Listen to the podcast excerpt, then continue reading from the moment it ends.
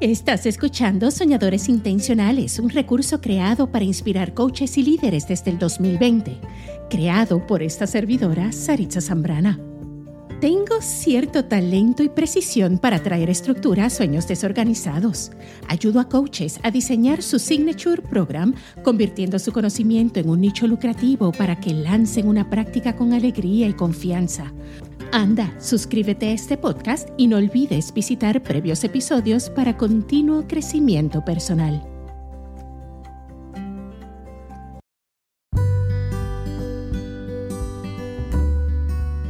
Hola, hay tres distinciones en liderazgo que rompen paradigmas que no te ayudan a prosperar y lo primero es exclusividad versus inclusividad. Como líderes sabemos que por más influyente que seamos, no llegamos a todo el mundo. Como coaches debemos ganar mente estratégica ante esa realidad. Porque para nosotros los empresarios, esto significa que no todo el mundo es nuestro cliente. So, exclusivo no significa que no podemos servir a la humanidad de la manera que podamos, más bien significa que solo podremos ayudar a las personas de la manera que sabemos.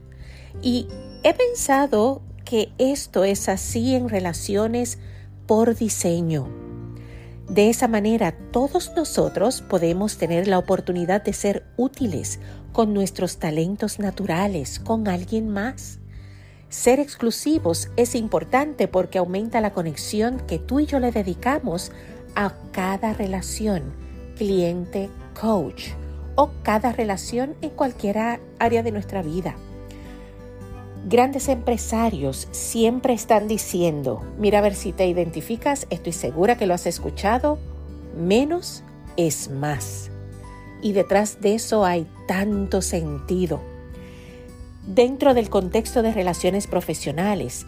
Esto yo considero como el primer principio de un buen nicho que nos dice que un solo grupo bien servido trae más dinero a tu mesa que servicios divididos o a la gente incorrecta.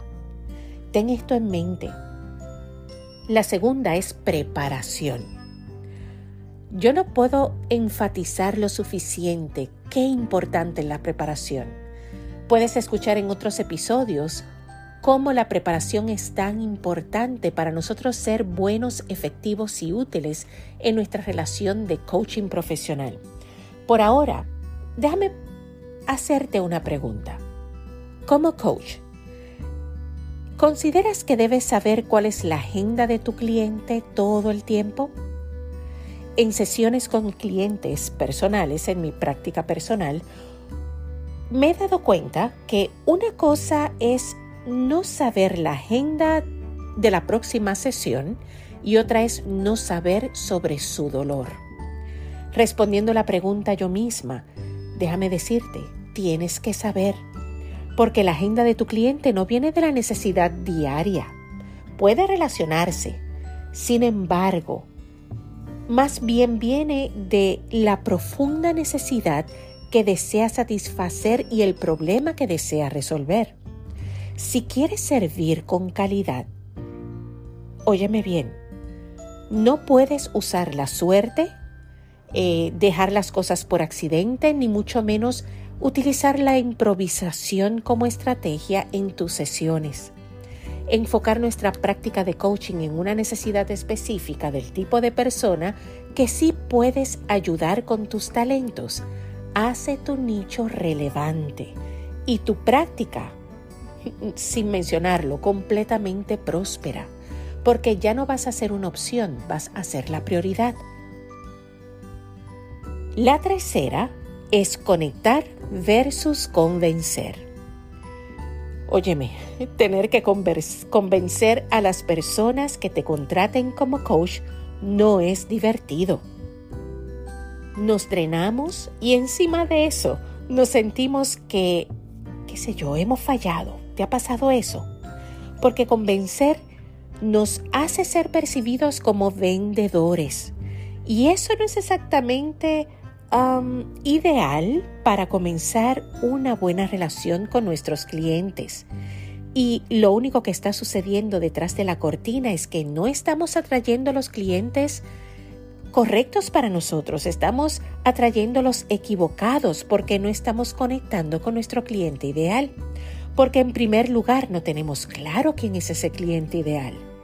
No sabemos sus problemas, sus necesidades y hasta que no dediquemos tiempo y poder definirlo, nuestra práctica no va a ser próspera. Ahora, ¿qué sucede cuando en efecto conocemos el perfil de nuestro cliente primario? Conectamos inmediatamente. No hay necesidad de vender porque con solo compartir el beneficio, las soluciones que ofrecen tus servicios de coaching, ya pone a bordo a tu audiencia ideal. Y ese es el poder de saber a quién le sirves, el problema que resuelves y el método que utilizas para sanar la necesidad de tu cliente. Así que anda, identifica cuál es ese cliente primario. Ese es el primer paso para cualquier nicho relevante y una práctica lucrativa. ¿Tú quieres esto? Entonces comienza a practicar. Dedica unos minutos de reflexión y averigua cuál es ese cliente ideal cuál es esa audiencia ideal. Para mí, como siempre, ha sido un placer poder compartir un poquito contigo en este miércoles transformacional, así que nos veremos pronto.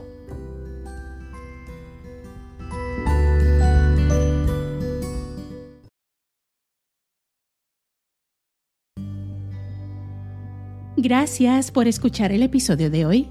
Si estás ganando valor de este podcast, compártelo con otros tu generosidad volverá a ti multiplicada. Conoce más sobre cómo te puedo ayudar a convertir tu genialidad en un nicho lucrativo. Sueña grande. Tú y yo nos veremos pronto y nos escuchamos más pronto aún. Nunca dejes de soñar, sonreír y prosperar. Bye.